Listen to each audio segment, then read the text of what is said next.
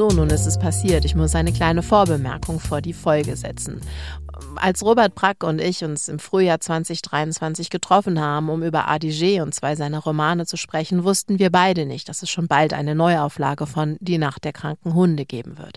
Mittlerweile aber ist dieser Titel im Elsinor Verlag erschienen. Weitere Infos zu dem Buch findet ihr in den Shownotes und nun wünsche ich euch viel Spaß mit der neuen Folge.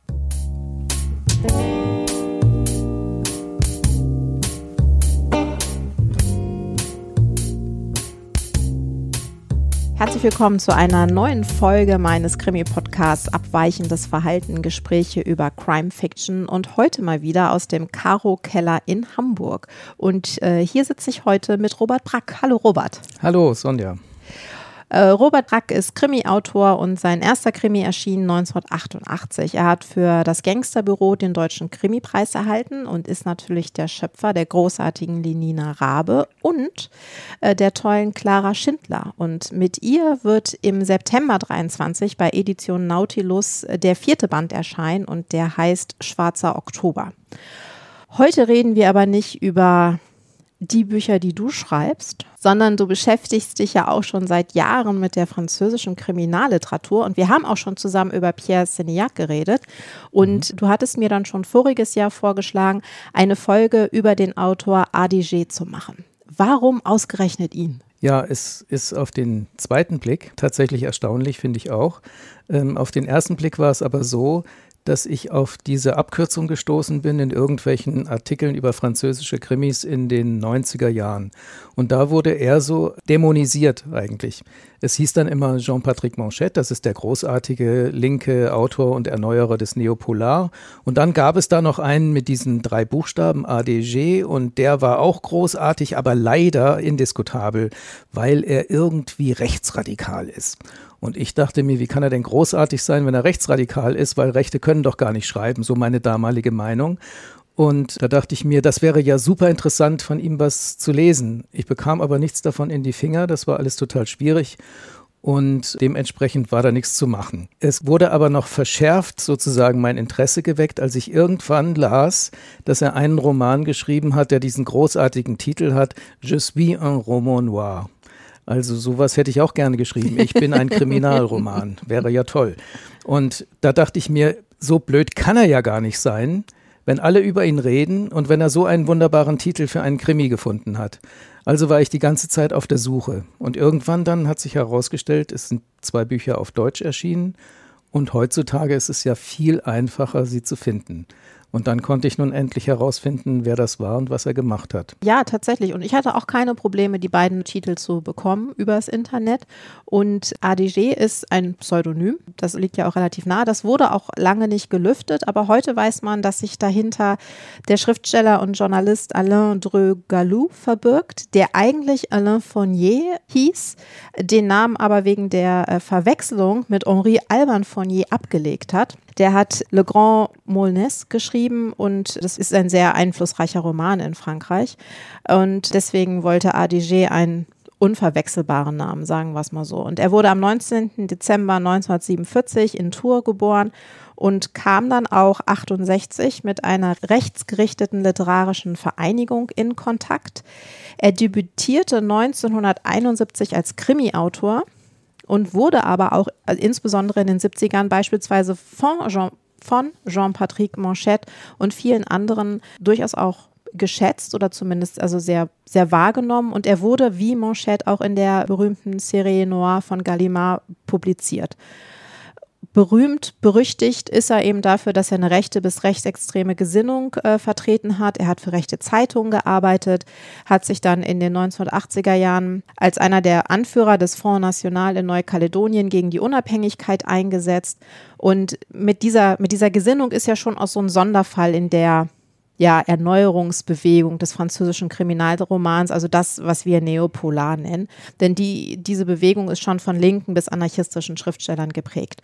Und ADG ist dann am 1. November 2004 in Paris gestorben. Und er hat immer wieder gesagt, dass er sich auch mit seiner Haltung als ein Schriftsteller sieht, der gegen den Strom schwimmt. Und wir schauen uns jetzt heute die beiden seiner Kriminalromane an die in einer deutschen Übersetzung erschienen sind. Die sind beide 1972 erschienen und der erste ist Flucht ist nichts für Träumer. Das heißt im Original La Marche Truc. Und die deutsche Übersetzung ist von Susi Maria Rödiger und erschienen ist das Ganze beim König Verlag. Ich würde da mal die Handlung kurz zusammenfassen. Es geht um Daniel Due. Er ist ein, ähm, ja, ein, ein schlauer Krimineller und hat sich mit einem Syndikat eingelassen, mit Drogen gehandelt, wurde aber in eine Falle gelockt und sitzt nun im Gefängnis. Er hat aber ein Dossier angelegt, von dem seine Bosse nicht wollen, dass es bekannt wird. Also organisieren sie seine Flucht aus dem Gefängnis. Und auf dieser Flucht tut er sich zufällig mit Bernard Thierry zusammen, der wegen Zuhälterei verurteilt wurde. Und gemeinsam fliehen sie nun durch Frankreich. Erst nach Paris, dann sammeln sie in der Gegend um Portier diese brisanten Dokumente ein und Daniels Ziehschwester Micheline. Zu dritt machen sie sich dann weiter auf an die Atlantikküste im Süden Frankreichs, aber natürlich werden sie irgendwann aufgespürt. Daniel hat auch noch einen ziemlich auffälligen Hund und dann, ja, gibt es immer mehr Verkettungen, bis sich alles aufklärt, was so, was so dahinter steckt. Wie hast du dieses Buch gelesen? Zuerst mal eigentlich ja wie eine ganz normale Gangstergeschichte oder Ganovengeschichte eher. Und was mich daran interessiert hat, war eigentlich vor allen Dingen, dass es in der Tradition steht, in der französischen Kriminalliteratur eben diese Gangster- oder Ganoven-Romane, die wir hier bei uns ja gar nicht haben. Das heißt, wenn wir sowas lesen wollen, müssen wir ja zwangsläufig entweder amerikanisch oder zum Beispiel französisch lesen. Das Interessante hier dran ist aber auch, wie es erzählt wird. Macht man nicht so häufig, dass man zwei Personen hat, aus beider Perspektive erzählt. Der eine ist aber Ich-Erzähler und der andere wird aus der dritten Person erzählt. Das ist schon ein bisschen eigenartig. Aber bei den Franzosen ist irgendwie im Krimi auch mehr möglich immer gewesen als bei uns. Die Geschichte an sich ist, würde ich sagen, ein bisschen wüst, so ein bisschen wildes Ding, was mich eigentlich jenseits von der Stilistik oder dem, sagen wir mal, diesem ziemlich lässigen Stil und auch diesen Witzen, die immer mal wieder drin sind, äh, was ich daran ganz gut fand, war, dass er so eine typische französische Haltung zelebriert, nämlich gegen Staat und Autorität, die aber total zwiespältig ist. Ich habe auch einige Zitate mir da nochmal rausgeschrieben, weil ich finde, dass dieses Buch gerade ein typisches Beispiel ist für seine politische Einstellung. Eine politische Einstellung, die wir hier bei uns in dem Sinne gar nicht so richtig identifiziert haben obwohl man beinahe sagen könnte, Reichsbürger sind vielleicht auch so etwas ähnliches wie das, was die Franzosen Anarchiste de droite nennen, also rechte Anarchisten, aber die haben da natürlich eine spezielle Geschichte. Das ist aber auch das, was hier zum Beispiel der Thierry ist, der ja das auch immer mal wieder von sich gibt, also der dann auch so, so eine gewisse Arroganz an den Tag legt gegenüber der Gesellschaft, gegenüber Mitmenschen und so weiter, weil er im Grunde genommen als Individuum schon so viel, also so viel Unantastbarkeit hat, äh, so aller Ernst Jünger könnte man beinahe sagen, dass er daraus so eine, so eine Art von Rechtfertigung für eigentlich alles, was er tut, findet. Und das ist eine Haltung, die ist äh, ein bisschen eigenartig. Aber ich fand das eigentlich vor allen Dingen deswegen interessant, weil es in einer Geschichte steht. Und weil ADG zum Beispiel auch gesagt hat, er will zwar Romane schreiben, die sozusagen am Bodensatz der Gesellschaft angesiedelt sind, aber er will nichts romantisieren. Er lehnte die Romantisierung von so Autoren wie ähm, André Le Breton oder sowas. Also die, dieses, diese, die Verklärung der Ganoven, das lehnt er ab. Er macht also deswegen auch hier seine Figuren, also werden nicht besonders idealisiert. Er steht eher in so einer Tradition von Albert Simonin oder sowas. Das, das, den kennt man von Wenn es Nacht wird in Paris. Das mhm. ist ein, ja, mit Jean Gabin und Lino Ventura. Das ist in der Filmversion viel mehr idealisiert im Sinne von Gangsterromantik als in der eigentlichen Fassung. Und er benutzt sehr viel Argot, also Simonin, und das hat ADG für seine Bücher auch immer wieder verwendet. Ich finde dieses Buch aber trotzdem ziemlich unausgegoren und eher interessant, wenn man die, die Haltung des Autors als Krimi-Autor und als ähm, politischer Autor betrachten will. Und das andere Buch, worauf wir noch kommen, das finde ich eigentlich äh, wesentlich besser. dies hier auf jeden Fall hat er auch, ich schätze mal, in sechs Wochen geschrieben. Äh, ja, tatsächlich ging es mir, ging's mir ganz ähnlich. Also, ich, dass die Gangster nicht glorifiziert werden, ähm, das ist auch sehr sehr auffällig. Vielleicht mit einer Ausnahme. Gegen Ende geht es doch einmal so um, um Kameradschaft und Vertrauen. Da gibt es dann schon äh, zumindest äh, zwischen einigen Gangstern doch äh, ja ein großes Vertrauen und auch ein großes, äh, eine große Hilfsbereitschaft. Was er für mich ein bisschen verklärt, ist diese, diese Idylle des Landlebens. Das ja. ist dann auch im zweiten Titel, ist es noch äh, ausgeprägter, aber hier ist es auch schon, denn äh, auf, ihre, auf ihrer Flucht halten sie bei dem Ziehvater von Daniel und der ist halt ein, ein Bauer auf dem Land. Und da ja finden sie so ganz kurz Zuflucht, natürlich die schöne, junge, unschuldige, sehr verführerische Frau. Aber da, da merkt man schon, das ist sowas, was, was einfach auch ein bisschen verklärt wird. Ja, das ist aber auch ganz wichtig. Finde ich auch jetzt schon wieder beinahe als, als Stilmittel was Besonderes, denn der Kriminalroman, den modernen, den wir kennen, ist ja meistens ein Großstadtroman. Es gibt zwar Romane, die auf dem Land spielen, aber die gehen meistens eher in die klassische Richtung. Also Manchette hat ja nicht unbedingt nur in der Stadt seine Geschichten angesiedelt, aber man identifiziert ihn eindeutig als Großstadtautor. Mhm. Und bei ihm, er verklärt das Landleben, das stimmt. Er hat ja auch so eine Trilogie geschrieben, die im Berry spielt, also mitten in Zentralfrankreich, da wo man eigentlich fast nie hinkommt. Und ähm, er verklärt diese, diese ländliche Idylle, aber das hat einen eindeutig politischen Hintergrund, weil das eben diese, das, was die Franzosen Anard de droite, also Anarchiste droite nennen, das ist eine ganz bestimmte politische Richtung, die verklären äh, La France profonde, das eigentliche typische Frankreich, die verklären das Königtum, also das ist ja, kommt hier auch irgendwo mal vor, dass er ja eigentlich auch Monarchist ist, die verklären den alten Adel, Woher der auch immer kommt, auf jeden Fall der alte Adel hat eine Legitimation, hingegen die französische Revolution nicht. Die französische Revolution erkennen sie nicht an und damit also auch alles, was danach an Republik gekommen ist, nicht. Daher kommt wahrscheinlich auch der Begriff, dass das Anarchisten sind. Man trifft aber auf diesen Begriff in Frankreich andauernd und man muss, wenn man sagen würde, ähm, also ich bin Anarchist, würden die immer fragen, ein Rechter oder ein Linker?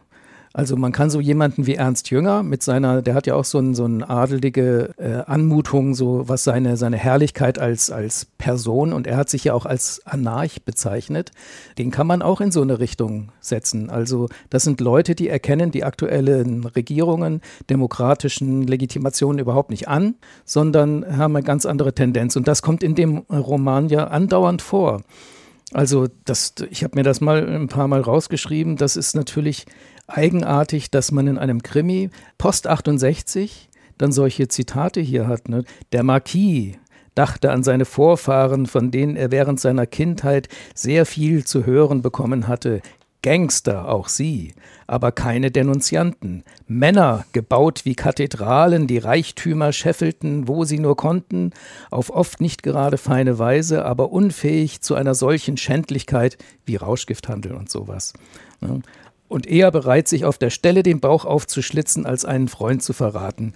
Das ist eine, also er hat also keine Verklärung des Gangstertums in seinen Büchern, höchstens ein bisschen, äh, aber er hat eine Verklärung einmal dieses, dieses Adels oder dieses, dieses königstreuen ländlichen Volkes da und dann aber eben auch schon allein die, die Verklärung des ländlichen an sich. Wobei, da könnte man sagen, trifft er sich vielleicht auch mit Balzac, der ja zum Beispiel die Touraine sehr verherrlicht hat. Aber Balzac war natürlich viel, viel komplizierter, komplexer und schlauer und witziger und so weiter. Klar, aber ich finde ihn trotzdem sehr interessant, weil man jetzt auch wieder sich überlegen muss, dass einen solchen Autor es bei uns nie gegeben hat. Wir haben keine explizit rechten Krimi-Autoren gehabt in unserer bescheidenen Geschichte des Kriminalromans seit den 60ern.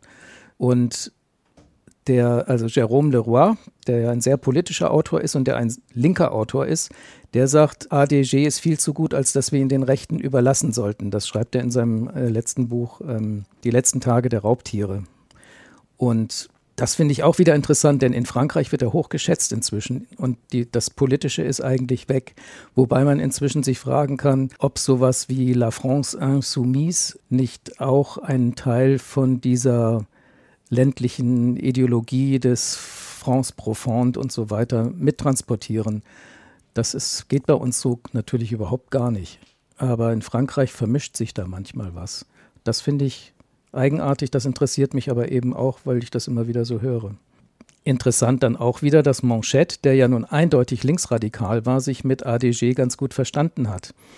Die haben sich immer mal getroffen, also so meistens, weil sie ein Interview hatten oder auf dem Festival und haben offenbar sich ganz gut miteinander amüsiert, hatten auch eine kurze Korrespondenz. Und er, also Manchette, war ziemlich sauer, als ADG aus der Serie Noir rausgeflogen ist und man ihn überhaupt boykottiert hatte, weil er meinte, Freiheit heißt, dass auch einer wie ADG, wenn er schon so gut ist, wie er ist, schreiben darf oder sogar schreiben muss und publiziert werden muss. Da gab es dann auch großen Streit, aber ADG wurde ja zehn Jahre oder mehr boykottiert. Da ist er ja in der Serie Noir überhaupt nicht mehr aufgetaucht. Man hat ihn dann später wieder reingenommen. Man hat ihn auch bei einem Jubiläum als ein, obwohl er damals auch so populär war, nicht wieder aufgelegt, ähm, aufgrund seiner politischen Position.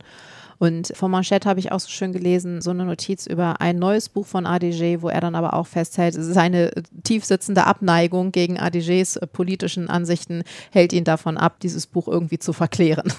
Darauf kann er sich verlassen. Für was ADG ja auch durchaus immer wieder ja gelobt wurde, das ist, dass er so viele Karlauer und Wortspiele in seiner Sprache hat. Das habe ich tatsächlich gelesen über ihn. Findest du das in der Übersetzung wieder? Nee.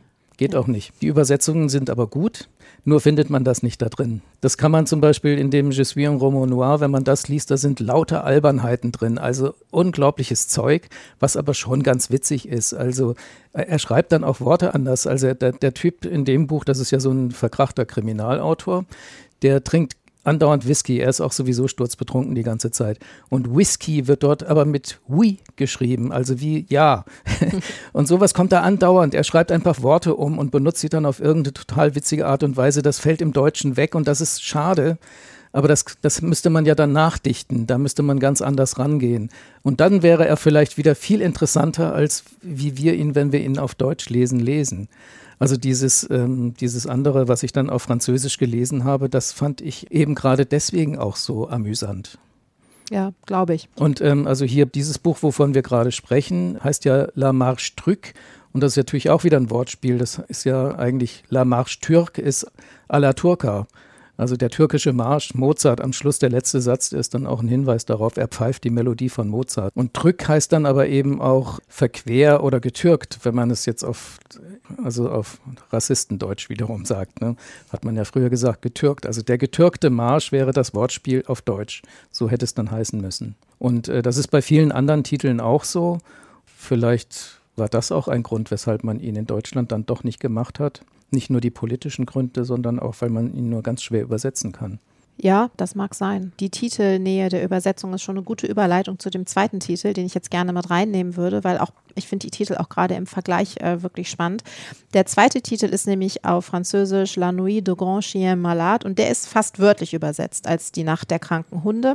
Im Original eben auch 72 erschienen und die deutsche Übersetzung ist von Kurt Büller abermals im König Verlag. Und dieses Buch spielt im Berry, das ist, meine ich, auch der Auftakt zu der Trilogie.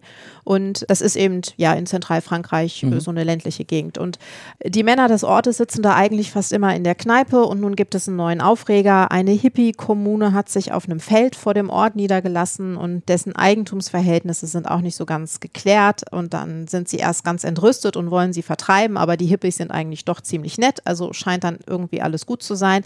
Aber aber dann wird eine alte Frau aus dem Dorf tot aufgefunden und äh, sie müssen die Polizei verständigen, die verdächtigt die Hippies, aber die alten Männer glauben das nicht und ermitteln dann so ein bisschen auf eigene Faust los.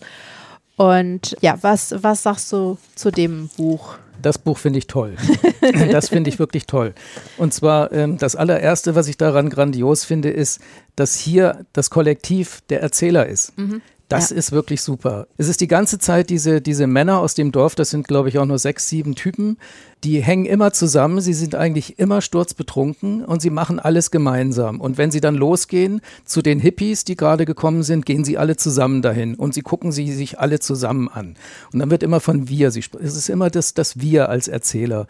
Und wenn sie dann irgendwie zu ihren Waffen greifen, dann machen sie das auch gemeinsam. Das finde ich ist schon ziemlich toll. Und noch toller ist aber, dass er doch schon irgendwo auf Seite, glaube ich, 42 oder so, dann doch durchblicken lässt, wer eigentlich das alles aufgeschrieben hat, beziehungsweise wer es reflektiert, aber sich im Kollektiv sozusagen versteckt. Ähm, das finde ich schon ziemlich interessant. Also daran hat er garantiert länger gearbeitet als an dem anderen Buch. Denn das ist richtig gut ausgeklügelt. Also das, das ist dann aber auch diese Dorfgemeinschaft, die die ja auch eine Resistance-Vergangenheit hat zum Beispiel, die auch Konflikte untereinander hat, was ich auch schön finde. Es gibt also ein Kollektiv, was aber dann trotzdem immer wieder sich kurz mhm. aufsplittert und die haben dann so kleine Sachen miteinander und, und dann der, der Metzger, der immer querschießt, wird dann ausgeschlossen aus dem Kollektiv, darf dann aber irgendwann wieder ein bisschen rein und so. Das finde ich ganz gut. Wahrscheinlich realistisch ist auch beschrieben, dass die Frauen überhaupt gar nichts zu melden haben. Die müssen immer zu Hause bleiben. Äh, interessant ist, dass dieses Kollektiv aber nicht so reaktionär ist, dass es den Hippies gegenüber grundsätzlich feindselig. Die gehen hin und sagen, was gucken wir erstmal, was das für Leute sind. Aber als sie sie dann sehen und vor allen Dingen auch noch die hübschen Hippie-Mädchen dann und all dieses Camp-Ding und so weiter, sind sie doch irgendwie ähm, beinahe angerührt. Also, und wie sie sich dann mit denen eigentlich so ganz gut verstehen, das finde ich, ist nicht, kein, da, ist nichts Rechts, Rechtsradikales oder sowas. Da finde ich, ist das ein Post-68-Roman, den man eigentlich auch anders lesen kann als von einem rechtsradikalen Autor. Und dann ist ja die Bedrohung des Dorfs und der Hippies durch die Eindringlinge von außen, das sind die Besitzenden. Also auch eine total linke Perspektive auf die äh, soziale Trennung und die sozialen Konflikte. Also einmal gibt es dann, und die werden hier nicht positiv dargestellt, die alteingesessene Familie, die des Sebilliers, wo dann ja eigentlich nur noch die alte Frau übrig ist, die dann ermordet wird. Und dann ist, äh, ist dieses Chateau von den Sebilliers, das aber verkauft wurde an diesen Gewinnler, Gérard Le Parisien, der irgendwann aus dem Dorf nach Paris ging, da ganz offensichtlich kriminell wurde und dann einen Haufen Geld hatte und dann sich dieses Chateau kaufen konnte. Und die alte Frau lebt dann in dem Haus daneben. Und da wird sie dann auch ermordet. Und das ist ein Locked Room Mystery, was ja auch schön ist. Und das wird ja ähm, zwischendurch vergisst man es total, weil so viel passiert, mhm. dass man den eigentlichen Mordfall schon völlig ad acta gelegt hat. Und am Schluss dann wird es wieder aufgegriffen. Und dann auf einmal denkt man, ach, so. Das ist ja interessant. Wie konnte denn das sein, dass ich da überhaupt nie dran gedacht hatte, dass es so wäre? Naja, ich finde von der Konstruktion her toll, von den Figuren toll, von der Erzählweise toll und würde den zum Beispiel, wenn man mal einen Roman von ihm veröffentlichen wollte, auf Deutsch nochmal, würde ich den nehmen, weil den finde ich ziemlich klasse. Und er hat natürlich auch was von einem Western. So? Wir haben dieses kleine Dorf im Nirgendwo, wo kein Gesetz herrscht. Die Polizei kommt ja nur gelegentlich vorbei. Erst kommen die Gendarme, die ja eigentlich eher in die Kneipe gehen, mit allen kurz mal reden, einen trinken und dann wieder abzischen. Irgendwann kommt die Kripo, die ist schon mehr so Staatsmacht, da ist man ganz skeptisch, aber mit denen kommt man irgendwie auch noch klar.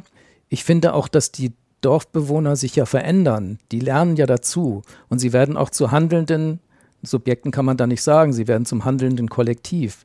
Und das finde ich ist insgesamt schon ein ziemlich guter Roman und hat nichts von dieser Verklärung, äh, die wir in dem anderen Buch haben, im Sinne von ähm, reaktionärer Blick auf die Scholle oder sowas.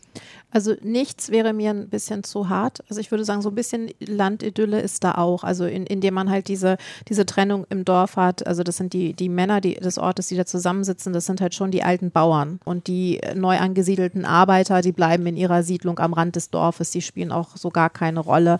Und es ist schon auch auffällig, dass all die Personen, die weggegangen sind, die das Dorf verlassen haben, das sind halt die die Bösen, das sind mhm. die Korrupten. Äh, mit einer Ausnahme, das ist der Metzger, der ist aber auch der stellvertretende Bürgermeister des Ortes und der eigentliche Bürgermeister ist nicht da, weil er ähm, Chirurg ist und auf einem medizinischen Kongress ist. Der kommt auch nicht zurück, obwohl in seinem Dorf die Hölle los ist.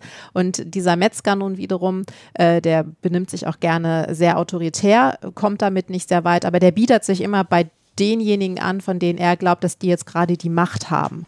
Das finde ich auch sehr, sehr auffällig. Also sei, mal ist es jemand von der Kirche, mal ist es alter Adel, mal ist es einfach jemand mit Geld. Und deswegen so ein bisschen, bisschen Glorifizieren des Landlebens oder so ein bisschen, naja, Verklären des Landlebens sehe ich hier schon. Ja, aber ich auch. finde das sehr legitim, auch weil er zeigt, dass sie abgehängt sind. Mhm. Das wissen sie auch die äh, sagen ja auch, eigentlich arbeiten wir gar nicht mehr viel, weil wir haben gar nicht mehr so viel Land und eigentlich haben wir ja da auch nicht, eigentlich sind wir gar keine Bauern mehr, wir sind nur noch Gärtner oder sowas. also diese Wehmut, dass es eigentlich nicht so ist, wie es, wie es so gerne sein soll, die steckt da ja auch drin. Mhm. Und da sind schon so ein paar, so ein paar feine Sachen dabei, also so hübsch ausgedrückte kleine poetische Dinge, wo ich dann finde, das hat er wirklich gut gemacht. also da ist auch so eine Art von, von Menschlichkeit drin, die in dem anderen Buch dann oftmals richtig kaputt gehauen wird durch so Brutalitäten. Und deswegen wundert es mich hier in dem Buch, um auch mal ein bisschen kritisch zu werden, dass er da ein paar Sachen macht, die ich nicht verstehe. Wie zum Beispiel, wenn es dann um Gewalt geht, da kennt er plötzlich, also ADG jetzt als, als Autor, da kennt er auf einmal überhaupt kein Mitleid mehr. Dann wird kurz ein Kind erschossen, das gerade neu geboren ist. Da geht er ziemlich lapidar drüber hinweg. Und auch andere Gewalttätigkeiten in dem, in dem Buch, was wir zuerst besprochen haben, ist es ja noch viel schlimmer es scheint ihm irgendwie, entweder er meint, weil er Krimi schreibt, muss er gewalttolerant sein, oder er ist, das glaube ich eher, hat so eine leicht sadistische Veranlagung, denn was er, wie er das manchmal beschreibt, ist ein bisschen, naja, also ein bisschen heftig. Und seine, seine, seine Haltung den Frauen gegenüber ist ja. ähm, in dem ersten Buch, was wir hatten, absolut indiskutabel. Und in diesem wird es eigentlich nur abgefedert, die Frauenfeindlichkeit dadurch, dass A, die Hippies ja doch irgendwie in ihrer Gleichheit zwischen den Geschlechtern als eine Verblüffung für diese Bauerntölpel da dargestellt wird, wo sie das gar nicht glauben können, dass das so ist. Der eine verliebt sich ja dann in die und das ist ja auch witzig, weil es die Freundin des Anführers der Hippies ist, die dann aber plötzlich, sie darf dann einfach mit dem eine Affäre haben. Das ist für die auch vollkommen verblüffend. Freie Liebe, davon haben die noch nie gehört, weil ihre Frauen sperren sie ja immer ein. Dann kommt, kommt ja dann der, äh, der, äh, der alte Adelige de Sevillin, Indochina-Hintergrund war da ja auch noch. Das finde ich auch ganz interessant. Und das war auch nicht positiv. Also so Kolonialismus kann man hier nicht keinen Vorwurf machen, dass er das positiv beschreiben würde, sondern das sind Kriegsgewinnler, die in den Kolonien abgesahnt haben.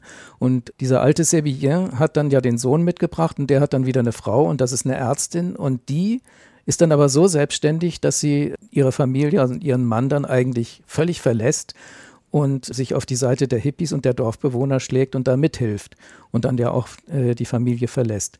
Das finde ich äh, dann schon ziemlich gut.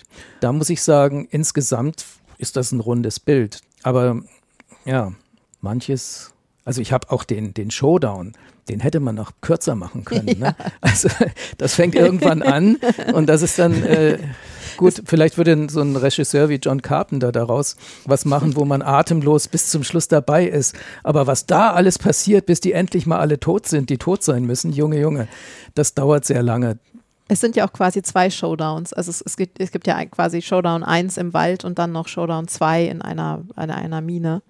Und äh, ja, zu, zu den Frauen wollte ich noch sagen, also das ist tatsächlich in dem ersten Buch, es ist, ist eine Katastrophe. Sie sind alle äh, sehr willig, alle auch eigentlich nur dazu da, dass äh, Männer irgendwelche Gelüste loswerden. Die eine ist verführerisch und naiv, die andere ist verführerisch und ja, auch dumm, ja, ja. aber halt böse. Die Micheline, die, die ja eigentlich unantastbar sein müsste, weil sie ja die Freundin des Protagonisten wird oder schon, schon immer gewesen ist und für ihn vorbestimmt war und dann auch noch von diesem alten königstreuen Bauern abstammt, die wird, äh, die nimmt er dann mit und dann sagt er, ja, wir wollen dann die Post ausrauben und deswegen kannst du ja jetzt mal einen von den Postlern verführen, um Informationen ranzuholen. Und das macht sie dann auch. Das ist natürlich, also das kann man ja gar nicht glauben. Das hätte, also es war auch für damals einfach äh, indiskutabel. Äh, und ähm, kann man also nicht entschuldigen durch, naja, damals hat man es locker gesehen. Mhm. Nee, überhaupt nicht. Und die wird ja dann auch noch von den Gorillas, von dem einen, wie soll man sagen, von dem, aus diesem Cercle, das sind diese Rauschgifthändler, die eigentlich zur Upper Class gehören, die wird ja von den Gorillas dann also massakriert, richtig gehend. Mhm. Und da geht der Autor oder der Erzähler, da gehen die ganz lässig drüber weg. Die sehen das dann so und so. Und das wird aber alles manchmal mit so einer gewissen Genüsslichkeit ja. beschrieben. Und das ist wirklich komisch das, nee, das geht auch nicht. Aber wie gesagt, in, dem, in diesem Roman jetzt mit den, mit den Hunden und diese, dieses Dorf da, das finde ich, da, den finde ich einfach gut. Also gut, mit, mit Mängeln natürlich, aber meine Güte, das war 71. Da hat man so einen Showdown vielleicht noch mal ein bisschen länger gemacht, weil man dachte, irgendwie muss ich ja noch alles erklären. Ich glaube auch, dass er bis zur Hälfte den Roman gut konstruiert hatte und dann auf einmal merkte, oh, der Abgabetermin rückt näher und ich habe jetzt ganz viele Rätsel in diesen Roman eingebaut. Genau. Wie kriege ich die jetzt alle zu Ende? Das ist aber typisch auch äh, für französische Krimis, die auch oftmals ganz schnell geschrieben wurden. Leo Mallet, der hat das auch oftmals gemacht. Der war dann am Schluss so weit, dass er geschrieben hat, ich äh, zog den Dolch aus meiner Jacke, den ich vorhin auf der Straße gefunden hatte und stieß zu. Also, weil das manchmal eben, die Bücher mussten so schnell geschrieben werden, dass die dann eben, naja, alles übers, über alle Knie gebrochen haben. Das merkt man hier am Schluss auch so ein bisschen. Ja, aber also ich, ich äh, finde auch, dass es viele, viele nette Details gibt. Also am Anfang gibt es in diesem, in diesem Dorfbistro, in dem sie sich immer alle treffen oder mehr Dorfkneipe, gibt es keinen Whisky. Dann merkt der Wirt aber, offensichtlich wollen immer mehr Leute Whisky trinken. Also muss er doch bei seinem Vertreter mal äh, sechs Flaschen Whisky ordern. Und so, so, da gibt es so ganz viele Details, die auch dieses, äh, dieses Dorfleben sehr schön zeichnen, wie es dazu geht. Und eben auch die Erzählstimme finde ich auch grandios, dieses kollektive Wir, das dann auch am Ende einfach aufgebrochen wird. Und er schafft es auch, diese vielen Rätsel, die er einbaut, letztlich alle zu lösen. Hm. Also wir, wir, wissen dann schon so ziemlich genau, was irgendwie passiert ist. Frauen wesentlich besser als in dem ersten Buch, allerdings auch wesentlich kleinere Rollen. Also auch die die, die Ehefrau, die Ärztin, mhm. äh, die etwas mehr Handlung hat, ist schon eine sehr, sehr kleine Figur oder sehr, un, ja, nicht wirklich bedeutende Figur äh, in dem Roman. Aber ist, glaube ich, bei, bei, bei ADG nicht schlecht. ist so mein Eindruck, wenn, wenn Frauen nicht, eine nicht zu große Rolle spielen, sagen wir es mal so. Ja, ja. Es, ich meine, das hört ja jetzt damit nicht auf. Wir haben ja noch diesen Comic, Mhm. Und in dem Comic, äh, der spielt auch im Berry, das ist ein wüster Underground-Comic letzten Endes, der auch sehr wüst gezeichnet ist zum Teil. Da ist es aber dann auch so, dass die Frauen wirklich extrem negativ, hässlich und einfach nur, also der, der, der, da ist ein, der Kommissar ist eine ganz interessante Figur, der krapscht dann aber sich auch einfach mal eben so eine Frau, die da hinter der Bar steht und kann, ohne dass irgendwie auch nur im, ein, ein Moment der Irritation entsteht, nimmt er die sich einfach so. Und das ist, das sind äh, natürlich Sachen, die sind noch nicht mal durch, wir wollen jetzt endlich sexuelle Freiheit in den 70er Jahren äh, zu tolerieren. Das geht ja überhaupt nicht. Und ähm, na gut, also wir kommen so in so ein Fahrwasser, wo wir ihn eigentlich immer schlechter machen. Das ist, gefällt mir jetzt gerade nicht so, aber äh, muss vielleicht so sein. Also wenn man dann seine politische Biografie, also von ADG anguckt, dann wird es ja sowieso dann alles immer zweifelhafter. Aber ich will trotzdem nochmal auf diesen anderen Roman kurz kommen, wenn ich darf, ja, auf gerne. den Je suis un roman noir, weil äh, das ja für mich auch so der Auslöser war, den immer irgendwie interessant zu finden. Und als ich dann das Buch auch endlich mal in Frankreich da im Antiquariat gefunden hatte, habe ich es dann ja auch gelesen. Und das ist eine, ist, ist also frauenfeindlich ist das leider auch, weil der, der Protagonist ist ein Schriftsteller der total aus, den, aus dem Gleis ist und eigentlich sich nur noch durch die Gegend trinkt und nicht mehr nach Hause will, weil seine Frau ist irgendwie zum Kotzen, findet er völlig bescheuert. Seine Schwiegermutter ist auch zum Kotzen und macht ihn immer runter und alles ist total bescheuert und er säuft nur und gerät dann irgendwie total auf Abwege und wird dann von so ein paar Typen abgefangen und in so ein Auto reingepackt und die bringen ihn zu so einer Villa von irgendeinem so reichen Typen und dieser reiche Typ bewirtet ihn dann so und sagt, ja, also er wolle jetzt gerne, dass er mit seiner Frau schläft. Und dafür würde er ihm viel Geld geben. Er bräuchte ja Geld, er wäre als Schriftsteller ja ziemlich erledigt. Und der Typ, also der Autor, also der, der Erzählerautor, der Schriftsteller in dem Buch, ist sowieso jenseits von Gut und Böse. Der weiß kaum noch, was er tut und denkt, ist dann aber einverstanden und wird dann in so einen Saal reingebracht und da ist ein großer Tisch und da sitzt eine Frau und als sie sich umdreht und ihn anguckt, ist es seine Frau. Und ab dem Moment wird das eine total seltsame Geschichte, die eigentlich nur noch surreal sein kann. Also er kotzt dann auf den Tisch, weil er jetzt äh, Erstens mal ist er sowieso hinüber und zweitens mal kapiert er gar nichts mehr und die Wirklichkeit zerbricht. Und er weiß nicht, ob das stimmt oder ob das nicht stimmt. Und dann wird er aber rausgeschmissen und landet dann auf so einer Müllhalde. Da trifft er so ein paar Clochards, die sich dann aber auch irgendwie eher über ihn hermachen und über ihn lustig machen. Und dann sucht er irgendwann Schutz bei einem Kumpel und der findet dann heraus, dass das alles eine gigantische Intrige ist gegen ihn. Aber was genau für eine Intrige das ist, ist auch nicht so ganz klar. Und wer hier jetzt, und dann gibt es einige Tote und wer hier hier wen und warum umgebracht hat, das wird immer unklarer im Laufe der Geschichte, so dass er am Schluss dann auch selber fragt, wenn ich es nicht gewesen bin, der die umgebracht hat, dann können es eigentlich nur so und so und so und so sein. aber er weiß es auch nicht. Im Grunde genommen ist es eine Geschichte von jemandem, der völlig abdriftet und in seiner eigenen Fantasiewelt als Schriftsteller verloren geht. Und das aber mit großem Spaß und großer Lust an der Absurdität beschrieben.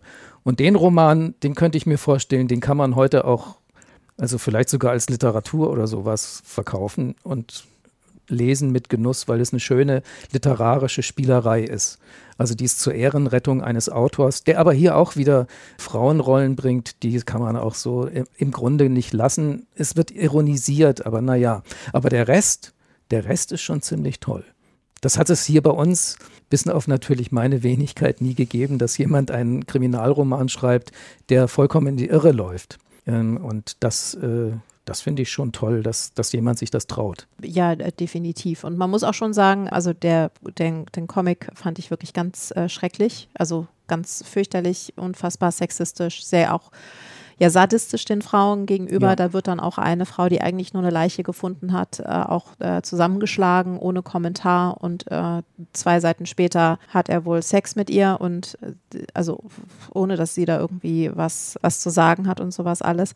Aber es ist jetzt ja nicht so, dass ADG der einzige Krimi-Autor aus den 70er Jahren ist, der sexistisch in der Gestaltung seiner Frauenfigur ist, muss man ja leider auch äh, konstatieren. Ja. Und wovon ich tatsächlich überrascht war, weil bevor ich ihn, ich kannte ihn, ich kannte vorher auch nur seinen Namen, ich habe aber nie was von ihm gelesen und ich wusste natürlich auch, dass er rechtsradikal war und ich war dann auch, mir ging es da ganz ähnlich wie dir bei dem ersten Buch, fühlte ich mich auch ein bisschen bestätigt in, diesem, in diesen leichten Vorurteilen, die ich ihm gegenüber habe. Bei dem zweiten Buch wurde es dann eben auch schon einfach schwieriger, das so miteinander in, in Einklang zu bringen, die Position des Autors und diesen Kriminalroman, den er geschrieben hat. Und ich habe mich da einfach gefragt, ob es auch an dem, an dem Milieu liegt. Weil in dem ersten Roman haben wir schon der, der Daniel, das ist ein, das ist ein armes Waisenkind, glaube ich. Also er wurde, Ado hat da seinen Ziehvater. Aber der, die zweite Hauptfigur, Thierry, ist ja schon der Sohn eines Anwalts, also schon ein gut bürgerliches Milieu. Auch die letztlichen äh, Drogenhändler sind alles entweder Großbürgertum oder alter Adel. Und hier nicht. Hier sind wir aber, also ich mit hier meine ich, bei dem zweiten Roman sind wir aber bei den Landwirten, bei den Bauern, bei dem, mhm. ich sage es jetzt mal bewusst, bei dem ehrlichen Landvolk. Also genau. hängt es hängt es vielleicht auch einfach damit zusammen, dass es, dass man es, dass es weniger auffällt oder dass es, dass es nicht drin ist. Dass es weniger auffällt, die rechtsradikale Tendenz mhm. in dem Buch, nee, die ist ja da so gar nicht drin. Ähm, ich finde auch, da sind sogar ähm, er liebt dieses Milieu. Er beschreibt die schon liebevoll und also es gibt auch so einen Moment, ich habe mir diesen Satz extra nochmal aufgeschrieben, weil als dann die, diese, diese Frau, also diese Ärztin, diese junge, intelligente, schöne Frau da auftaucht, eine Erscheinung, wie sie sie ja eigentlich nie sehen, äh, sagt das Kollektiv, also der Erzähler oder die, das Kollektiv des, der Erzähler, die schöne junge Dame hat uns freundlich zugelächelt, bevor sie hinausgingen, und plötzlich blieb die Sonne am Schnabel des Kirchturmhahns hängen. So, also so totales Erstaunen, Verblüffung und eigentlich wie vom Donner gerührt, könnte man sagen. Und dafür, also es gibt manche so Passagen da drin, wo man dann so, er legt diesen, diesen einfachen Landleuten dann sowas in den Mund, wo, wo er zeigt, äh, wie gern er sie hat und wie, wie er auch in ihnen, obwohl sie ja solche derben Typen sind, die eigentlich immer nur betrunken sind, wieder aber doch in ihnen irgendwie so noch mal so ein Herz findet, so was, so, eine Fähigkeit, Poesie zu empfinden. Und das finde ich ist wirklich die große Qualität von diesem Buch. Und äh, die Poesie finden, also in dem in dem Je suis un roman noir ist das eher die destruktive Poesie des Dekadenten.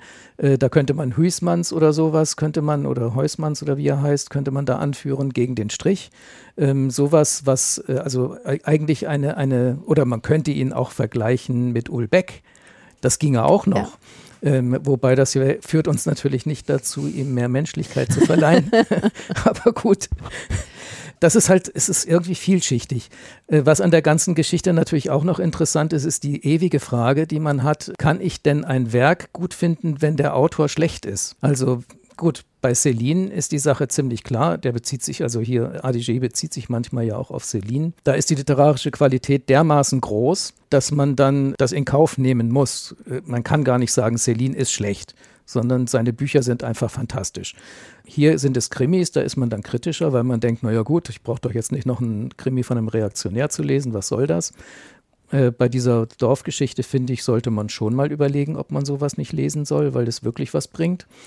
Und bei diesen Sprachexperimenten und Erzählexperimenten ist er schon ein bisschen weiter als viele von den anderen Neopolar-Autoren, die zum Teil ja auch stilistisch, sagen wir mal, eher so von der rustikalen Art sind. Mhm. Also oftmals denkt man ja, das waren alles Intellektuelle, das waren alles Linke und so weiter. Die wussten doch, wie und was man schreibt.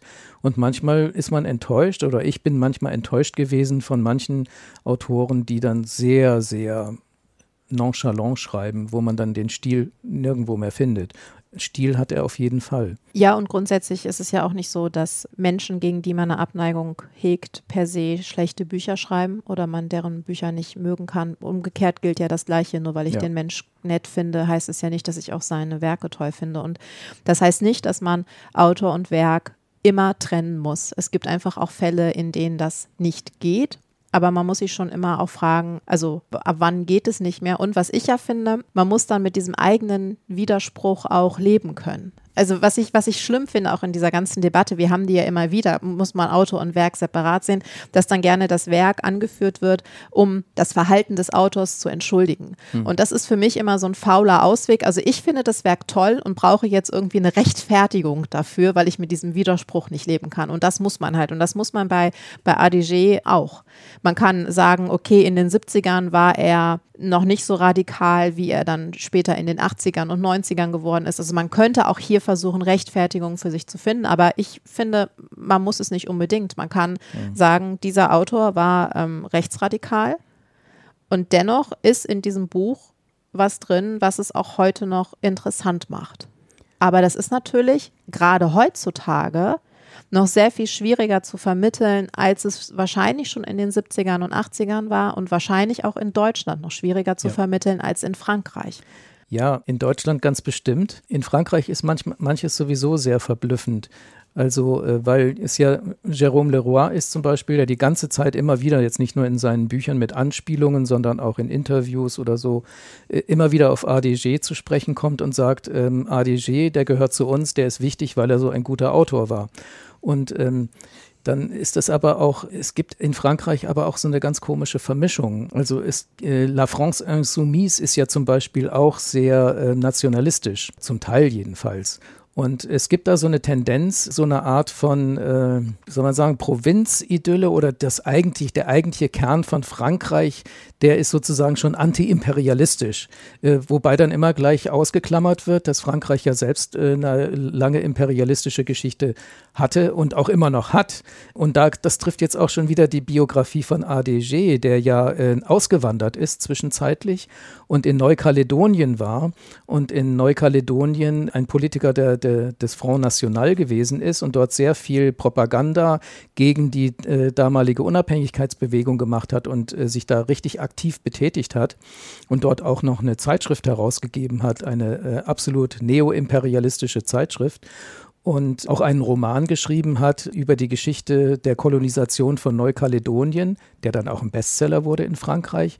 Und das war in den 90ern, äh, wo niemand gefragt hat, was denn jetzt eigentlich die Rechtfertigung für den ganzen Kolonialismus wäre. Da sind die Franzosen manchmal sehr eigenartig und bei uns wäre so eine Diskussion auf diese Weise gar nicht möglich. Aber wir haben ja auch äh, immer noch den großen, erdrückenden Schatten der Nazizeit über uns hängen und sind dadurch ja, äh, was unsere Vergangenheit betrifft, noch sensibler. Aber bei den Franzosen wundert man sich schon über viele blinde Flecke, auch bei den Linken. Und also Jerome hat auch irgendwann mal was gesagt von wegen ähm, Fajardi, der, der ja äh, vor einiger Zeit gestorben ist. Das war einer von den Neopolar-Autoren der zweiten Generation und der war sehr, sehr experimentell in seiner späteren Phase jedenfalls, und absolut links. Aber er bezeichnet ihn als einen, der aber trotzdem der Scholle verhaftet war. Ein roter, wie soll man das sagen? Ich müsste das jetzt mal frei übersetzen, was er da gesagt hat. Ein roter, der das, der das Terrain geliebt hat oder sowas. Und da kommt auch wieder sowas zusammen, so wo man dann kurz an Blut und Boden denkt. Und das aber kann man bei den Franzosen tatsächlich der Linken auch noch zuordnen. Und da wird es alles manchmal ganz schön komisch, wenn die nämlich, also sie haben nicht nur rechte Anarchisten, sie haben auch ähm, rote Blut- und Bodenideologen mhm. und was nicht alles. Und das vermengt sich alles manchmal zu so einem total verrückten Konglomerat. Und nachher weiß man nicht mehr, ähm, wo die Rebellion jetzt eigentlich herkommt und wo sie nachher hingeht. Und naja, also bei uns gibt es natürlich inzwischen auch die Tendenzen mit Querfront und sowas und dann hat man auf einmal auch so Geschichten. Ähm, aber aus manchem werde ich da auch nicht schlau. Aber darüber denke ich halt noch nach. Und wenn Jérôme Leroy vielleicht mit seinem neuen Buch dann nochmal hierher kommt, dann kann man ihn ja nochmal drauf festnageln. Weil das würde mich jetzt doch nochmal interessieren. Das machen wir dann. Und bis dahin sind wir uns ja weitgehend einig. Die Nacht der kranken Hunde ist heutzutage noch ein Blick wert. Doch. Also ich würde mir zum Beispiel, ich fände es toll, wenn es jemand hier bei uns schaffen würde, eine Provinzgeschichte zu schreiben, die so verrückt ist und gleichzeitig aber auch noch so viel Herz drinne hat für die Leute, die da drin auftauchen und auch so noch so ein paar kleine poetische Schlenker, die sind ja nur wenig, aber sie sind so schön, wenn sie dann kommen. ja, das stimmt. Robert, dann bedanke ich mich bei dir für dieses schöne Gespräch. Sehr gerne, hat Spaß gemacht. Und ich bedanke mich auch bei euch fürs Zuhören und würde mich wie immer freuen, wenn ihr diese Folge empfehlt und äh, bewertet und ja, allen von diesem Podcast erzählt. Und wir hören uns dann nächsten Monat wieder. Bis dann.